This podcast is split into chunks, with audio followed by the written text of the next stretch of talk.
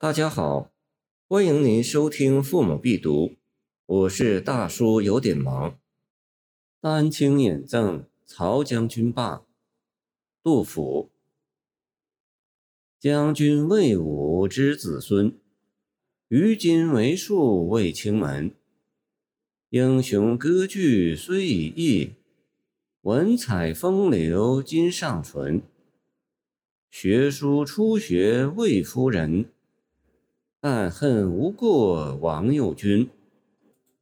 丹青不知老将至，富贵于我如浮云。开元之宗常引荐，承恩树上难熏殿。凌烟功臣少颜色，将军下笔开生面。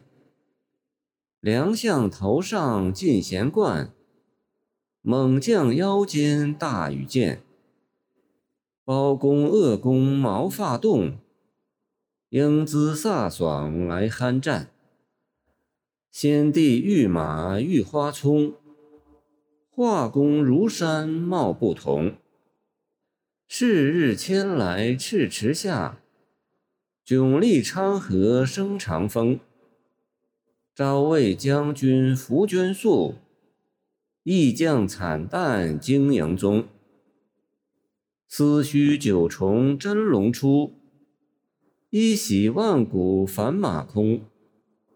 玉花却在玉榻上，榻上庭前一相向。至尊含笑催赐金，玉人太仆结惆怅。弟子韩干早入室，亦能画马穷书相。甘为画肉不画骨，人使华流弃雕丧。将军散画盖有神，偶逢佳事亦写真。既今漂泊干戈际，履貌寻常行路人。途穷反遭俗眼白，世上未有如公贫。但看古来圣明下，终日坎览缠其身。代宗广德二年（公元764年）作于成都。唐张彦远历代名画记载，曹霸为曹髦之后，毛化称于后代。霸在开元中已得名。天宝末年，招写御马及功臣，官至左武卫将军。安史之乱后，曹霸亦漂泊成都，与杜甫相遇。此诗可以说是一篇绝妙的画家小传，其间亦寓诗人深深的同情。全诗四十句，八句一韵，平仄互换，换韵处换意，成为自然段落。诗中所列曹霸从艺二三事，描绘出画家一生梗概。在材料处理上，颇得主次详略之法。先八句叙曹霸家世、轶事及人品。叙家世，从其元祖魏武说起，为其割据已佚，门第宗落。其词若有憾，实深许之。紧要乃在文采风流一句，如杜甫自于“吾祖师贯古”一样，值得骄傲。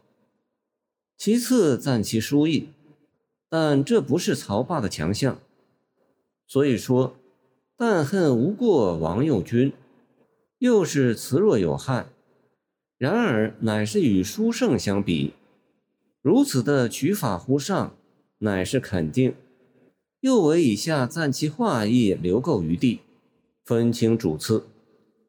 再次述其人品，说曹霸乃致力于绘画，乐此不疲。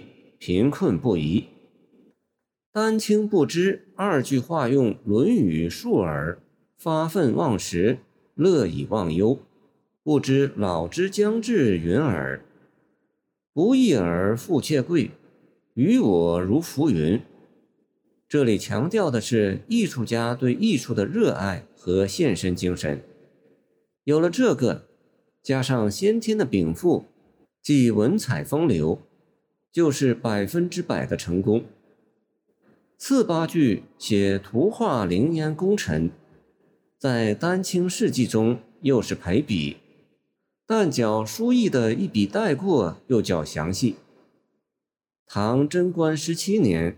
公元六百四十三年，阎立本奉诏图画功臣二十四人于凌烟阁。由于年久褪色，开元间又命曹霸重画一次，史称立本所画，由功行祀。诗云：曹霸所画别开生面，为笔下人物传神，使之栩栩如生。梁相头上二句。描述人物衣食佩服之细节，可见画家一笔不苟。然后特写包国公段志玄、鄂国公尉迟敬德画像之威风，以盖其余。以下十六句借两段写曹霸画马，才是诗中主笔。刘熙载论书云：“画山者必有主峰。”为珠峰所拱象，作字者必有主笔，为鱼笔所拱象。主笔有差，鱼笔结拜，故善书者必争此一笔。这不是一般的作画，而是皇帝出席的当众表演。画工如山貌不同，描不同即画不像，画不像是因不传神。既表明马的神俊，也说明国手的难得。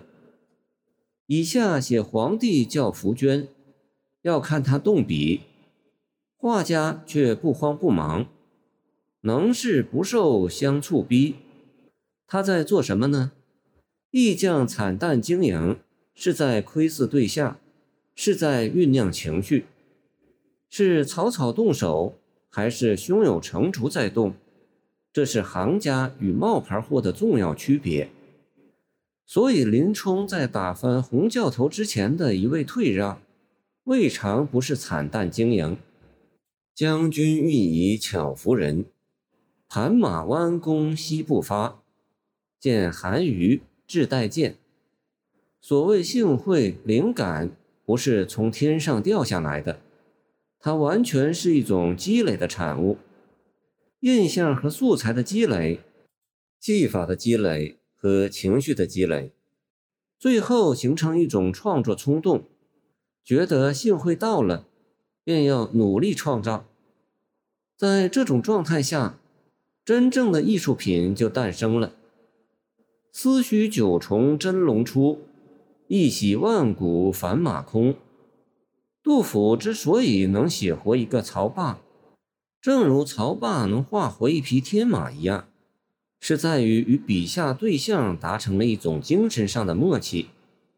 盖杜甫也有过“集贤学士如堵墙，观我落笔宗书堂。往时文采动人主，此日饥寒屈路旁。见墨香移行”，几乎完全一样的经历。然而后面说画的精彩，画马与真马难分高下。皇帝赐金，宫廷的马官们自愧不如了。突然又引入一个韩干，曹霸升堂入室的弟子来，进一步衬托曹霸的绝活之不可及。这里对韩干的批评不一定确切，因为古代包括唐代的画论著作。对韩干画马的评价都是很高的，如说他得骨肉停云法，见元代汤后画剑。韩干有一句名言：“臣自有诗，今陛下内就之马，皆臣之诗也。”见唐朱景玄《唐朝名画录》，真迹至今珍藏台湾，可博画肉不画骨之说。